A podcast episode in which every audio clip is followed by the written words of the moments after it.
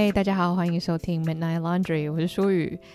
大家现在收听这一集，如果是刚上线的话呢，我应该人在马来西亚玩。那也祝现在正在收听的大家，就是清明连假愉快，就希望大家都可以好好的放松，度过愉快的好几天休假。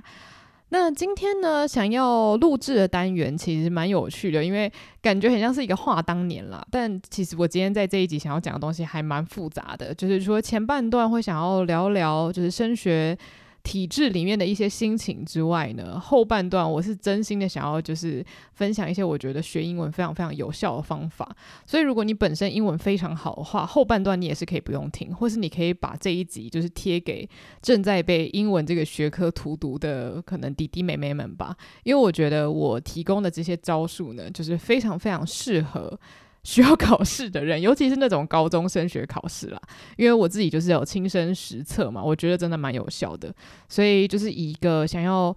呃帮助在升学路上跌跌撞撞的小朋友的一个心情录制的。但前半段真的就是比较心情式的分享跟闲聊。那既然今天这一集要聊的跟升学还有语言有关嘛，那必须要讲一个就我目前正在使用的东西，我觉得也算是启发我想要做这一集的一个灵感。就是呢，如果你自己是一个很喜欢听那种就是国外的 podcast，或者是看一些 YouTube 频道的话，你很有可能有看过他们常常会跟一个品牌合作，应该说一个厂商合作。这个厂商呢叫 Babel，那个 Babel 就是那个巴别塔的 Babbel。我记得那个巴别塔的故事就是。好像是是圣经吗？在圣经里面，反正巴别塔就是上帝造了之后呢，让大家无法彼此沟通。那也是因为这样，就有了各式各样的语言出现。反正就是一个解释语言起源的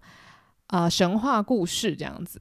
那这个 Babbel 它是一个 App，然后有点像是一个语言教学平台，所以其实台湾应该有很多很类似的啦。反正呢，我就是因为我很喜欢的一个 ASMR 的 YouTuber，他就一直跟这个厂商合作，然后我很爱他的频道，已经有好几年的时间了。然后他很常跟就是床垫厂商啊、香水厂商啊，然后还有这个语言教学厂商合作，他就是真的很长期的一直在帮他们夜配。然后他每次在那个夜配的前半段都会放一段他用那个 App 学西班牙文的。的一些片段这样，然后他当时就讲说他会学西班牙文，是因为他在美国住的那个地区就是拉美裔的人蛮多的，然后再加上她的男朋友也是拉美裔，所以她就很希望说她男朋友看到一个什么梗图笑了老半天的时候，她也可以了解那个西班牙文在写什么，因为她的男朋友是双语长大的嘛，所以她就觉得学这个语言对她来说就很有用处。然后我我每次听到这种广告的时候，我其实都会很下意识的就直接过滤掉，就像是。以往我们听到很多业配，然后如果这个业配不是跟你生活真的息息相关，就是它不是一个你平常会买的东西的话，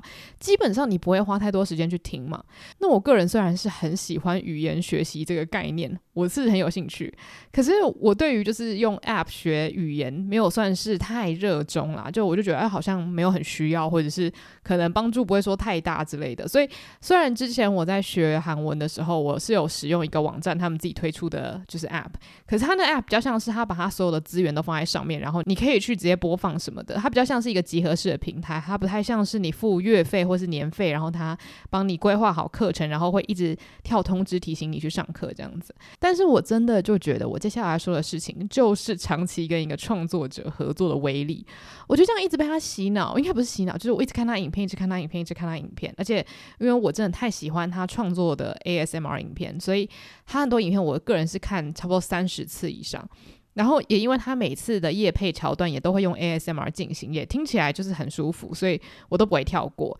我真的就是有一天，我就觉得，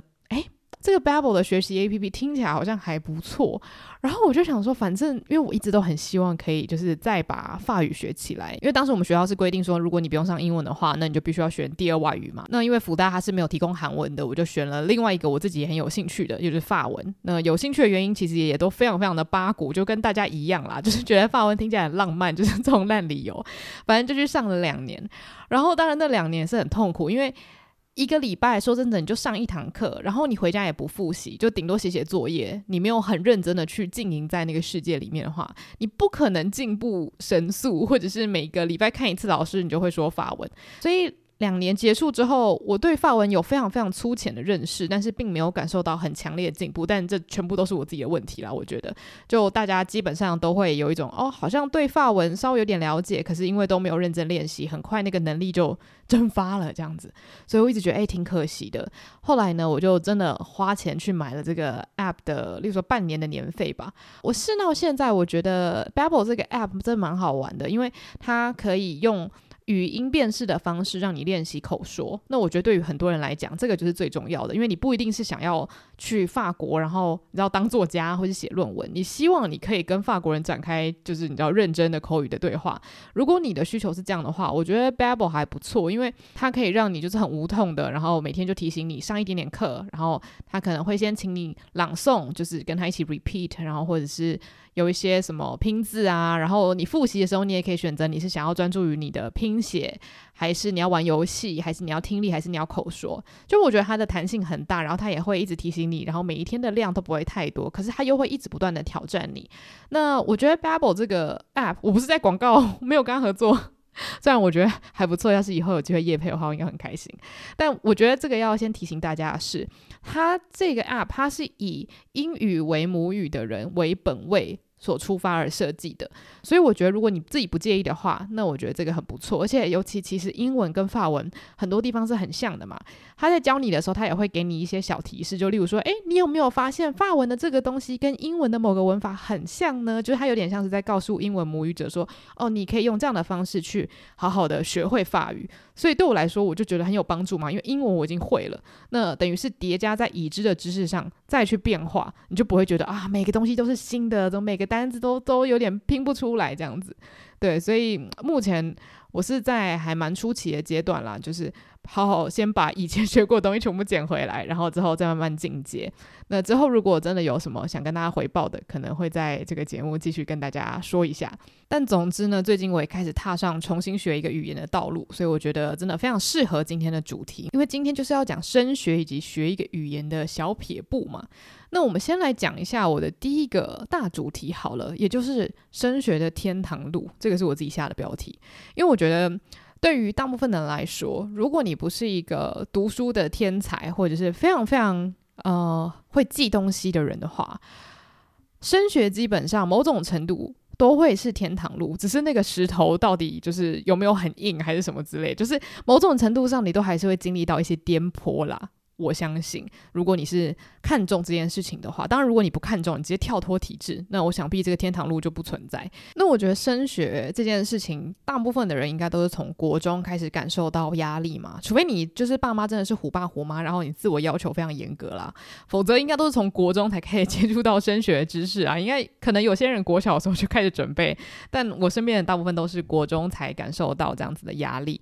我自己在国中的时候读的是美术班。可是我觉得这个美术班的体系非常的可怕。我不是说这个体制不好，但是它很可怕。可怕在哪里呢？当时我想要考美术班的原因非常简单嘛，就是我喜欢画画，然后我当然也要去上特别的课，就是准备那种就是专门的考试。你要会素描啊，然后你要会水彩啊，你要会创意呀，然后你还要拼命的就是学习就是西画跟中国画的知识，就是真的是。大考的那种，然后当时啊，天啊，这真的是非常非常当年的科技，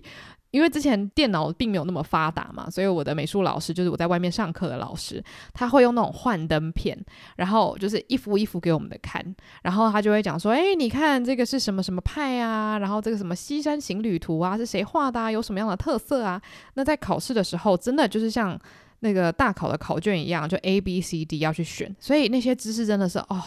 你你说一个国小六年级的小朋友要去把这些知识全部记在一起，我都不知道我怎么办到的。我甚至不知道我现在可不可以记起来那些东西。但总之当时就是很努力的准备，然后也去考试，那就考进去了。所以大部分的人都会想说，诶，那你进去，你当然是遇到一群很会画画的人嘛。大家的梦想就是想要走美术这条路吧。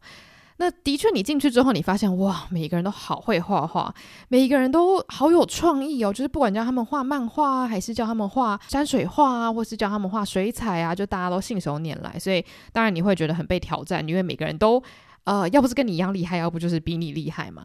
但更可怕的是什么呢？我们班上超多超多学霸。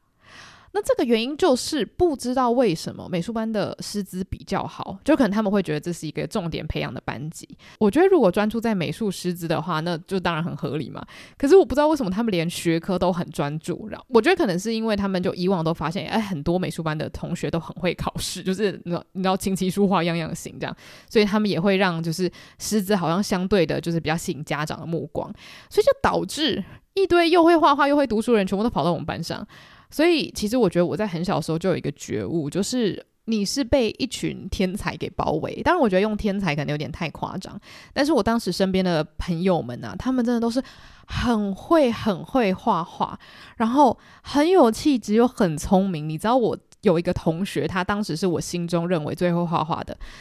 他现在给我在史丹佛念物理。哦天哪，怎么会有这么优秀的人类？他真的很棒，很棒。反正这就是一个例子啦，就是我身边就是充斥着这些让我自叹弗如的人类，而且他们都非常善良又可爱。反正就是一个完人就对了。那我觉得这件事情其实他对我来说的帮助是好的，因为他让我在很小的时候就开始意识到说，在这个体制内，你人比人，你只会把你自己给气死。而且，就是其实，当大家都知道说啊，我们被一群天才给围绕的时候，你会开始自寻出路啊，就是生命自会找到出路嘛。通常也不会因为你身边很多会读书的人，就觉得啊，我就笨啊，我就烂啊，我就放在那边，我都不要管。我觉得倒也还好，大家还是很努力的朝着自己能够前进的目标，慢慢的去进步。那就算你画的没有别人好。你你总有自己喜欢画的东西，所以我我觉得很幸运，是当时的生存环境还算蛮健康的，大家都可以发展自己的兴趣。像我当时其中一个兴趣就是非常认真的追星。那在面对到升高中的时候，其实我也开始遇到人生中的第一个危机嘛，就是我知道我在班上就已经画画不是最厉害的了。你说最有创意吗？可能也还好，而且在那种就是真的非常全国大赛之中，也从来没有得过什么西画或是国画的大奖。所以你就知道说，如果你是要走这个传统。统的艺术体制，你要真的在这个体制里人比人，你就是 很快就会发现自己哇，可能是个废物这样子。所以我那时候就觉得，那我可能不要走这条路了。但那个时候就会开始恐慌嘛，因为你就发现，你从国小六年级的时候想说啊，对对对，我就是走这条路，然后我就可以有一个比较特定的方向，我就是一直画画，一直画画，一直画画。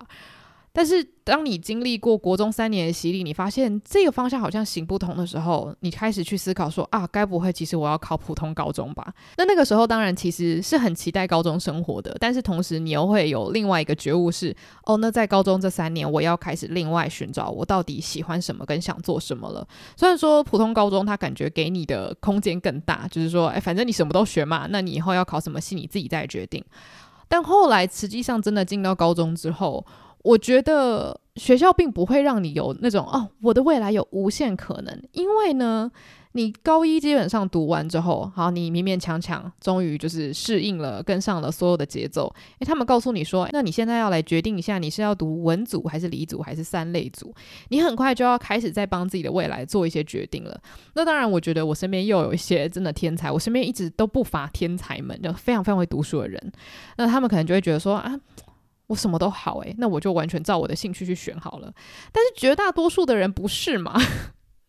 绝大多数的人就是哦，我来看一下我哪一科考得比较没那么烂好了。就是假如说你当时并没有一个很明确的目标的话，那虽然我一直都很知道我自己想要走文相关的类别，但是我也不是很清楚这件事情到底对我来说影响有多重要嘛。我只觉得说啊，我还蛮喜欢文啊，我的文的成绩有真的比较好，所以那当然是选文组啊。那分完组之后。另外一个恐怖的事情又来了，你开始发现三类组的人，他们所有的科目都 hold 得住，他们的国文考的也没有比你差，可是你的化学、你的物理、你的生科，还有你的地科考的都比他们烂。就是你会突然在内心有一个很小很小的声音告诉你说，为什么他们都做得到，可是你做不到？为什么三类组的人可以 hold 得住，甚至二类组的人他们国文也不会考到说不及格，但是为什么你的物理有可能会不及格呢？这中间到底发生了什么事情？为什么明明都是人，我们却这么不一样？就是在当时你每次段考的时候都会有一点点这样子的恐慌，我不太确定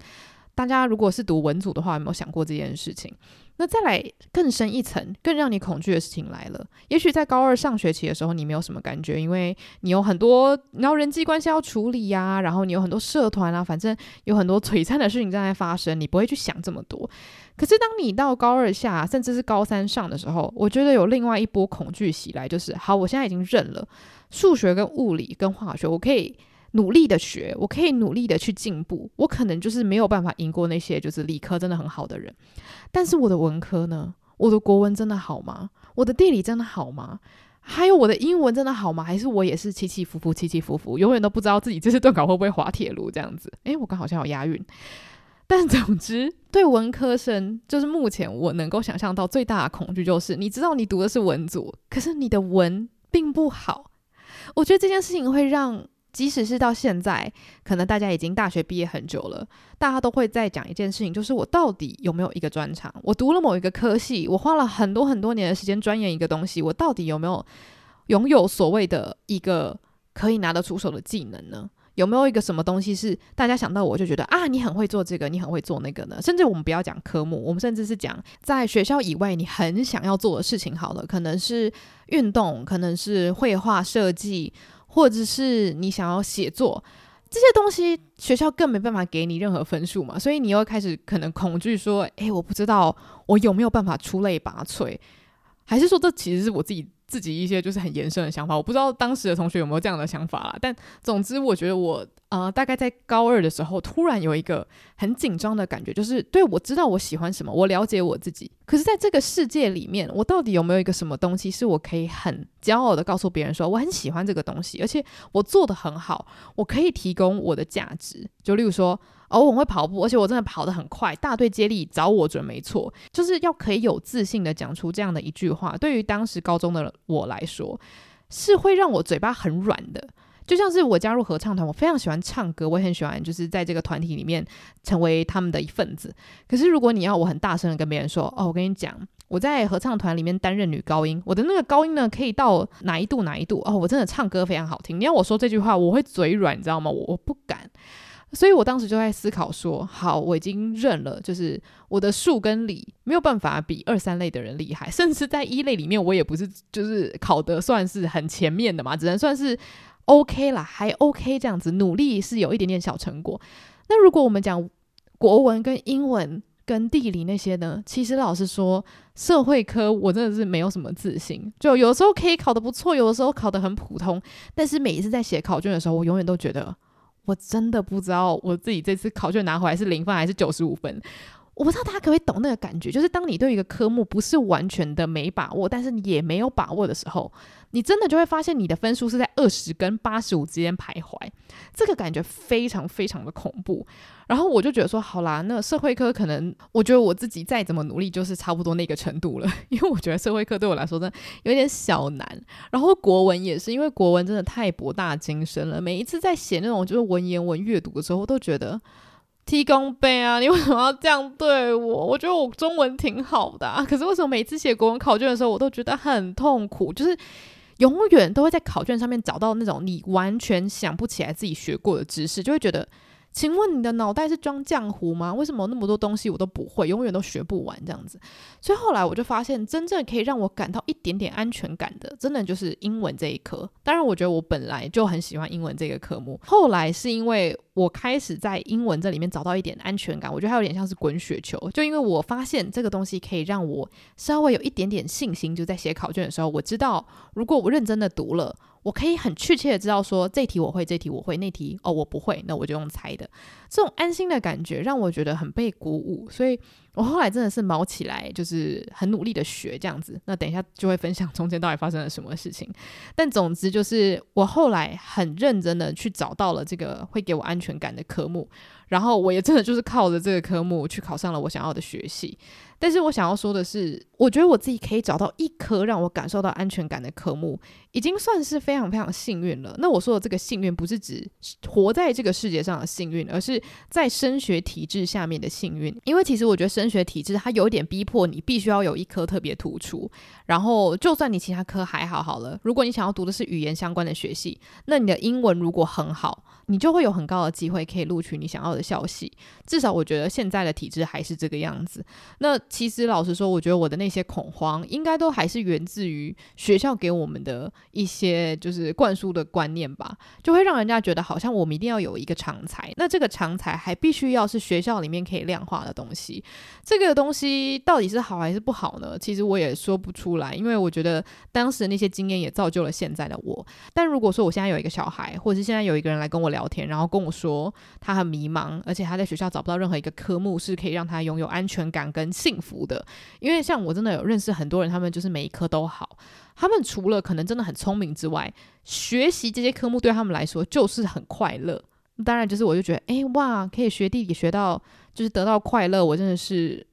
佩服佩服。我可以把这些东西记起来，我真的就是要感谢老天了。所以我就觉得那些人真的很厉害。但总之，其实。我觉得，当然，我会很希望可以告诉年纪比我小孩正在升学还沉浮的人，是讲说，其实很多东西如果没有办法被衡量，可是它可以带给你幸福的话，它就是你的长才。例如说，你可以让别人笑，你可以让自己快乐，你可以带给你身边的人幸福。例如说，你用煮煮饭的方式，你用陪伴的方式，这个就是你的长才，这个就是你来到这个世界所可以带来最重要的事物，最美好的事物嘛。可是，当你说出这些话的时候，你没有办法为他实际上遇到的事情负责。就例如说，他在高中找不到自己的定位，你没有办法因为你的一句安慰而帮助他脱离这样子的泥沼。你只能试图的去让他理解说，你在学校如果找不到一点点的定位，那个不是你的错。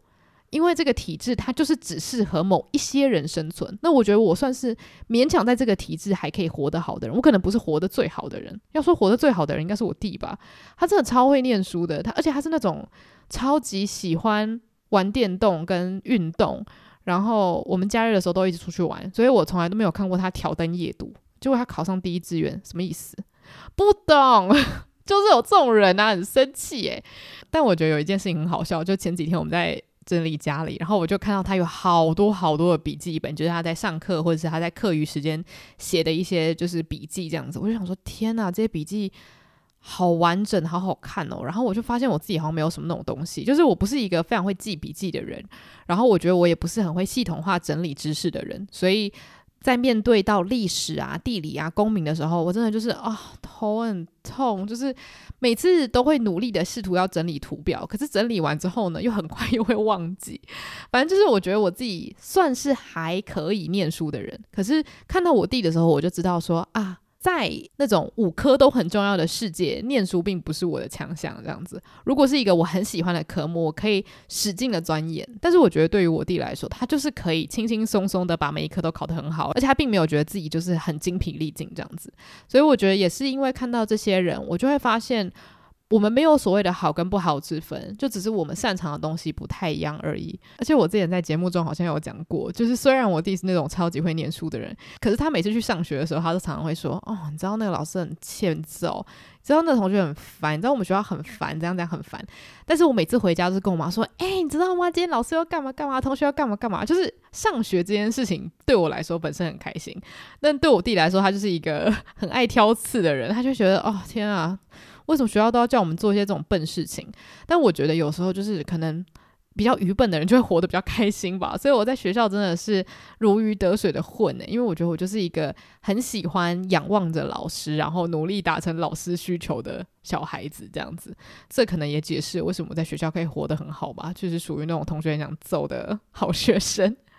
对，总之这个有点像是我。比较混乱的分享一些在高中时期内心的一些挣扎啦。那我觉得事后回想，其实高中真的是一个很快乐的时光，但。没有办法否认，在这中间，其实你有很多次你会一直怀疑自己说，我这一科也不算顶尖，那一科也不算顶尖。当然，我在学校的成绩单上我没有被当掉，我可以顺顺利利毕业。那大家只会看到我是这个学校的毕业生。可是这又代表什么呢？我到底有什么东西是拿得出手的呢？这个东西会在升学之路即将到尽头的时候，你会不断地询问你自己，会想说：那我未来到底要学什么？那我未来如果进了这个科系，我可以在这个科系好好活下去吗？我真的可以把这个东西变成我的专长吗？我相信很多人一定都会有这样的想法，但我觉得还是回到我前面的那些东西，就是在这一条这么这么窄的跑道上面，当然只会有很少数的人他可以脱颖而出，就像是我国中在美术班的升学体制里面，就是只有少数的人，他们拥有足够的能力去达成这个体制要求他们做到的事情，就例如说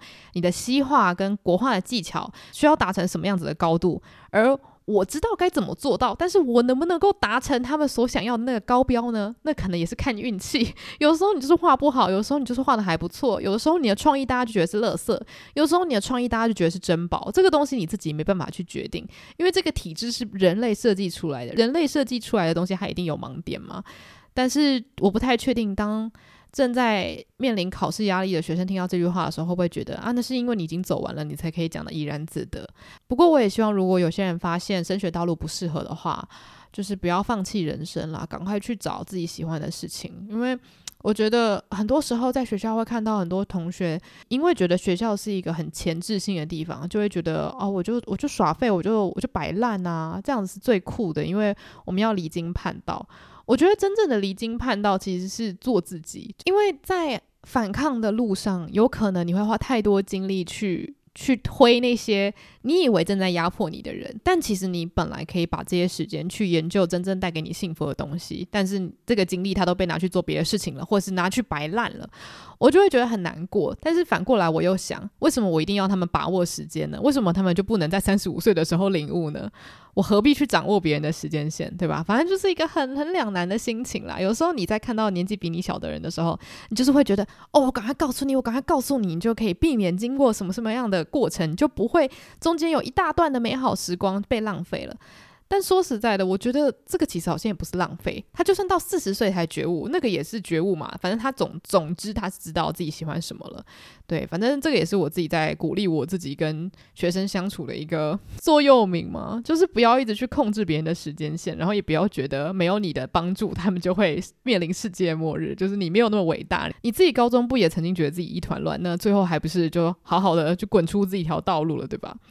那总之呢，这个就是一些关于升学的小小意识流的心得。那最后终于要来跟大家分享，就如果你听到这里，你还想要知道一些如何在学习英文的时候帮助你进步飞速的方法的话呢，欢迎继续听下去。那在我分享之前呢，也想跟大家分享一个故事，就是。我觉得我在高中的时候呢，英文成绩就是慢慢的变好。因为高一的时候会觉得啊、高中的英文好难哦。我也没有去补习嘛。不补习的原因其实就是因为我跟我弟都很懒，就很讨厌放了学之后还要再去一个地方上课。然后因为我爸爸是数学系毕业的，所以基本上就是理科的东西他都可以帮助我们去解答。所以就算他们没有办法告诉我们说什么考前必备公式，基本上也不会让我们烂到哪里去。所以我们就可以接受说啊，反正有一个人可以回答我们的问题，就这个样子。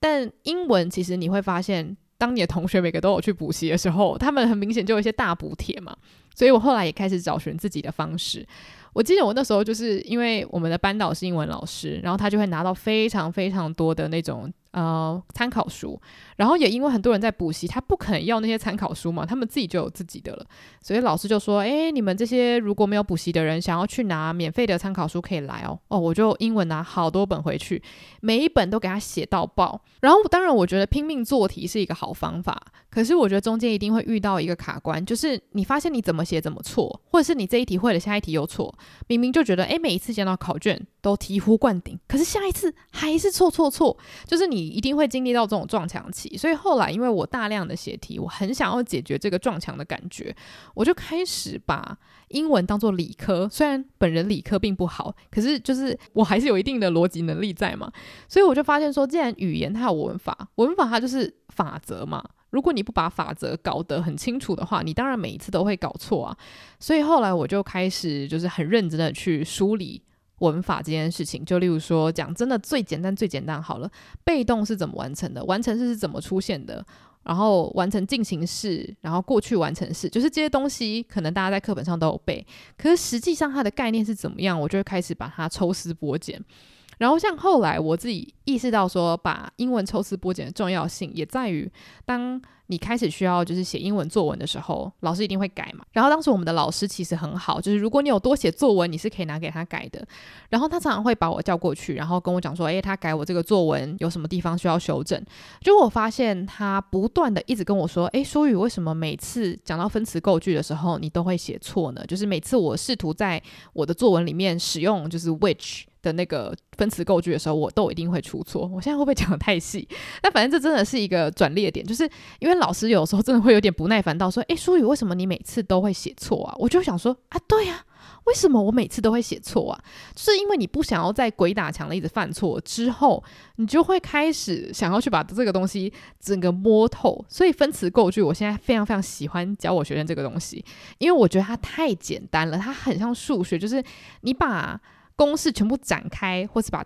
公式全部简化，那个过程只要你掌握了之后，不管它怎么变形考你，你都不会错。虽然它中间可能需要花一两个礼拜的，就是练习，但是只要那一两个礼拜你撑过了，整个世界就是有点像是你打开了一个全新的大门。因为其实高中真的很喜欢考分词构句，所以。我后来真的是因为老师很想揍我的原因，我就开始痛定思痛把分词构句学好。所以当我把英文当做理科，而不是死背硬记的。嗯，如果要我讲一个比较像的话，可能我当初是把它当历史，就是很多东西是你必须要把它记起来。当然，单字你一定要背。可是我觉得文法或是写作上的很多东西，其实它是有一个东西可以去推导出来的。所以也就是说，很很多时候你不需要鬼打墙的错，但是你硬把东西死背硬记的时候，当你要活用的时候，你就一定会出错嘛。所以这个是。当时让我摆脱 分词构句鬼打墙牢笼的一个转捩点，然后我觉得其实如果是针对写作或者是呃纸本的测验卷的话，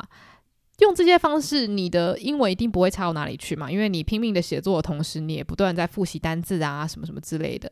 那我后来是在。高二升高三的时候，发现我又有另外一个大危机。我人生怎么那么多危机？就是我有去参加学校的一个演讲比赛，然后老师就说：“诶，大家谁想参加？”然后我跟班上另外一个男生都想参加。然后我们就在班上进行了一个初选，然后初选之后，我也不知道，就真的是太幸运了，我就被选上。因为我们班上那个男生，哦，他讲英文超好听的，我就想说，天哪，应该让你去比吧。他讲英文是那种超级好听的英国腔，而且他的那个声音就很低沉，哦，赞赞赞。总之，我不知道为什么狗屎运吧，然后反正就轮我我去比赛，我就觉得啊，太好了，就是第一次可以参加演讲比赛，结果。呃，前半段呢是那种你已经写好稿子，你只要上台把你背好的词讲出来就可以的那种，就是准备的演讲。那那一关当然就顺顺的过去，你就背起来念出来结束。但是第二关呢，就是所谓的即席演讲。我当时真的这辈子没有这么丢脸过，我认真觉得，就是那一天我所得到的目光，真的让我此生难忘，因为。当我站在台上，试图要把即席演讲题目所给我的这个提示，然后直接讲成句子的时候，我发现我的嘴巴真的卡住，我没有办法及时的产出句子，然后用嘴巴说出来。然后我们学校当时是有英文实验班，所以有一些同学真的很优秀，他们上台像连珠炮一样讲了一整个超级精彩的故事，我都好想站起来鼓掌，我都会觉得可不可以让我回家？我觉得好丢脸的那种感觉。然后我就觉得为什么别人都做得到，我做不到呢？虽然事后当然你会发现说，有些同学他小时候在国外长大，或是他曾经在别的国家生活过，读过国际学校等等等等，所以你不需要去把别人的时间线跟自己的时间线去做比较。当然你脑袋知道啦，可是你你身体会感觉到投影你的目光是那种，诶，这个人怎么讲不出话啊？他为什么会来这里比赛啊？当然很多是我自己的恐惧的投射。可是，总之，我在那个比赛结束之后，我就彻底意识到说，对，你也许可以考得很好，也许你在纸本测验上面可以拿满分，讲夸张一点好了。可是你在说话的时候，你一个屁都说不出来，那这个语言对你来说又有什么用处呢？所以我那时候又再一次的痛定思痛，既然你可以克服分词构句，你一定可以克服英语口说。好，接下来就是一些我觉得当时真的帮助我非常多的小撇步。那首先第一个，我觉得我让自己听力跟口说进步的方法就是听广播。现在我觉得大家就是听 podcast，现在听广播可能有点太老派，但是当时因为我爸每天都会载我去上学，然后呢在车上我们都会听，就是台大有个教授叫史嘉玲教授，然后他的中文跟英文都非常好，因为英文是他的母语嘛，但他中文也整个就是学到一个哦。下下教一下，讲中文超好听。但总之呢，他就是会在广播节目上面可能分析文章啊，然后讲说什么东西要怎么发音啊。那大家如果搜寻史嘉玲教授的话，也会看到他一直在推广一个方法叫回音法。目前我还是有在练习，就是我会把这这套套用到我的外语学习，就例如说韩文啊，或是法文这样子。所以我很喜欢自己看剧的原因，就是因为我常常在看韩剧的时候会一直自言自语，而且是。到一个我自己其实都没有意识到我在干嘛的境界，但是我会一直在那边稀里呼噜的讲话，其实就是因为当时史嘉玲教授一直有讲，你听到一个音档之后，让那个回音在你脑袋待一下下，然后马上念出来，就是你不要听到当下立刻跟着 repeat，而是让那个声音在你的脑中产生了一个回音，你去回想那个你听到的声音，然后再把它念出来，大概是这样子的概念啦。大家如果想要听得更清楚，可以去看各种影片，它会解释得比较详细。那总之，这个是我非常喜欢的一个方法，因为我很喜欢这个老师，所以我觉得其实我所有的方法都奠基在我很喜欢这件事情上面。就像是我很喜欢写题，因为写题让我觉得我有在进步，然后克服了我觉得很难的文法，也也会让我觉得我在进步。那像是听老师讲解的话，其实就是选你自己有兴趣的。讲师嘛，或者他讲的方法可能让你觉得诶很简单，很好吸收。所以像我当时在听广播的时候，我只要听到我不会的单词，我会从半睡半醒的状态中跳起来，然后立刻拿出手机记下我刚刚听到我觉得我不会的单词，然后放到我的单字卡。然后晚上回家的时候呢，我就会去翻我的单字卡，因为其实我并不是一个非常会做笔记的人嘛，可是。做单字卡这件事情对我这种人来说就是超方便的，因为他就不用动脑啊，就是正面写英文，反面写中文，然后翻啊翻啊翻啊翻，翻到那那本烂掉，差不多全部的字你都记起来了。所以我当时就是这样子，回家的时候要不是看小说，要不就是翻单字卡，翻一翻时间就打发掉了。那我自己当然也是会花很多时间看小说。那我会看什么小说呢？当然不用讲啦，当然是看珍奥斯汀的小说啦。那对于当时的我来说，珍奥斯汀的文笔当然是比较难的嘛。可是因为故事你非常了解，所以文字当然你可以用爱来克服，可以去咽下去。那我也会去看一些我其他很喜欢的青少年小说，例如说波西杰克森或者是饥饿游戏。我觉得这个是帮助我在阅读上面进步比较快的一个方法，就是我只会选择我喜欢的小说，我不会去选择说啊，这看起来很有深度，我来选这个。不会，我就是纯粹选让我看了觉得很幸福的小说这样子。至于最重要的口说的话，我真的觉得此生帮助我最多的方法就是自言自语，因为。我相信有些人他是非常不怕丢脸，然后他很愿意去跟别人练习对话，或是去找老师，就是一句一句的纠正他。可是我就是一个比较内向的人，我很不喜欢一直跟人讲话，就是我不是那种会想要赶快找人来纠正我说话的人。所以我后来自己发现，诶，当我自言自语的时候，我可以不断的一直去修正我刚刚说出来的文法错误，或是发音错误，或是语调怪怪的地方。那当我不断练习的时候，我就可以。我就可以无上限的让自己越来越好嘛，所以我后来我就发现这件事情帮助我太多，而且我自己是非常喜欢就是胡思乱想的一个人，所以我可能会想说，嗯，今天如果我是布莱德彼特，然后有一个新片发表会，然后如果有一个记者访问我的话，我要怎么回答呢？就是我很喜欢给自己设立一些超级奇怪的，就是状态，然后就想说，哦，好，今天我是 Brad Pitt，那如果我要跟大家分享说我超喜欢这部电影，因为我在拍摄的时候很开心，我就开始叽里呱啦用英文乱讲。然后甚至有时候我可能就自己一个人在没有人的路边，我也会叽里呱啦一直乱讲，然后一直修正我自己说出来的话，直到我觉得我刚刚说出来的整段都是非常正确，而且听起来很自然，而且很好听，我才会停手，然后开始去思考说，哎，下一段要讲什么？这样子，它已经变成了一个我跟自己会玩的游戏。我大概是从高二的时候开始慢慢培养这样的奇怪的行为，而且 我也不知道是谁教我的，完全没有人教我，所以我想，搞不好很多人都很喜欢做这件事情，搞不好这就是人类的一种。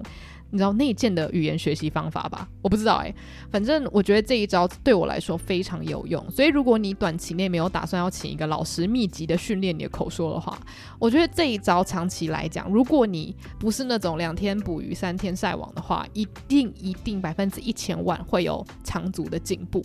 那我现在自己面临到了一个问题就是呢，我可以很充满热情的跟大家分享这些方法，但是呢，要把这些方法套用到我自己学习其他语言上面就有点小困难。所以为什么我会说这些？小撇步比较适合有在升学体制的人，就是因为你在升学体制里面，你会有一个很急迫、很清楚的目标，就是我要在几月几号之前把这个东西搞好，我才可以考高分。所以无论是升学体制，无论是托福，无论是多益，无论是语言检定也好，这些都是某种程度的压力嘛。那因为我现在学其他外语，我没有压力。我的我的压力顶多就是哦，下个月要去韩国了，希望韩文可以变得更好。可是这也称不上压力，对吧？所以我觉得在学外语上面，我并没有百分之百的实施我刚刚自己说的这些方法。可是呢，回到我前面讲的那个 Babbel 的那个 app，就是因为我现在买了年费嘛，所以他每天都会提醒我，而且因为每天的量都走一点点，所以我觉得我算是学习得很开心。所以不知道如果这样子真的跟着这个 app 持之以恒，搞不好有一天我可以说出流利的法文呢？我们就静静期待那一天的到来吧。